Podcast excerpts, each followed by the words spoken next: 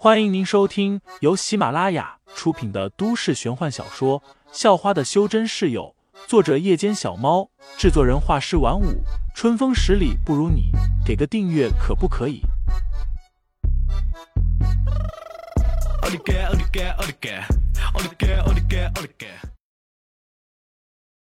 第四十五章体育课下，和当了他们两年偶像的许林峰一对比。废材在他们眼中立即就黯然失色了。你就是新来的那个废材？许林峰走到了废材跟前，瞪着一双三角眼问道：“废材正在向方彤彤询问着飙车党的事情，得知了那个傀儡老大叫公羊星之后，便觉得有蹊跷，事情可能还没完。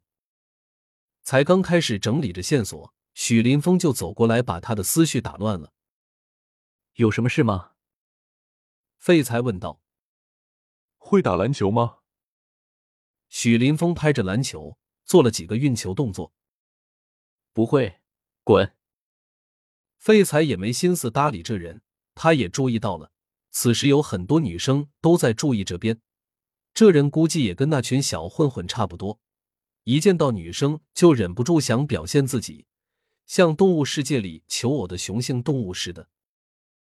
许林峰的脸色立马就沉了下来，这么不给面子，怎么跟我们老大说话的？大蒜鼻男生却怒了，把自己手上的篮球往废材砸了过去，丝毫不顾忌远处的体育老师。然而废材的反应速度极快，一下就把篮球给挡回去了。只听见啊的一声惨叫，大蒜鼻男生便捂住了鼻子，鼻血则是流了一脸。远处，体育老师听见，便走了过来。怎么回事？体育老师问道。大蒜鼻男生赶紧摆了摆手，道：“没事没事，打球不小心弄伤了自己。”嘴上这样说着，他的心里却一阵苦涩。这货反应怎么这么快？这么近距离被球砸也能挡回来？真的没事。体育老师瞪了大蒜鼻男生一眼，最后还是走开了。而此时，唯恐天下不乱的潘晓林拉着肖韵走了过来。“哎呀，废材，你怎么这么小气呢？人家不就是想来跟你打一场篮球吗？难道你连篮球都不会打吗？”潘晓林说道。肖韵也是好奇的望着他，似乎觉得男生不会打篮球就不正常似的。废材愣了一下，确实。他是不怎么会打篮球，在深山里，老头什么都有可能教他，甚至还教过他拉二胡，但就是不可能教他打篮球。毕竟，篮球这种东西拍起来就砰砰响，不适合出现在深山那种需要安静的环境里。你初中的时候不是挺喜欢打篮球的吗？忽然，方彤彤也开口说道。废材心中一紧。打篮球可是他的弱项，这个潘晓林明显就是在找机会让他当众出丑。没想到方彤彤也这么不会说话，挖了个坑让人推他下去。然而紧接着，肖韵却说道：“不如我们几个一起练习打篮球。”大热天有什么好练的？不好吧？废材委婉的拒绝道。只是潘晓林一把抓住了他的衣角。连拉带扯把他拽到了篮球场边，接着又赶走了半场的男生，抢来了一个篮球，就嚷着要叫废材打篮球了。废材几乎是全程懵逼，虽然知道潘晓林这人霸道，但也是这一刻才发现潘晓林竟然霸道成这样。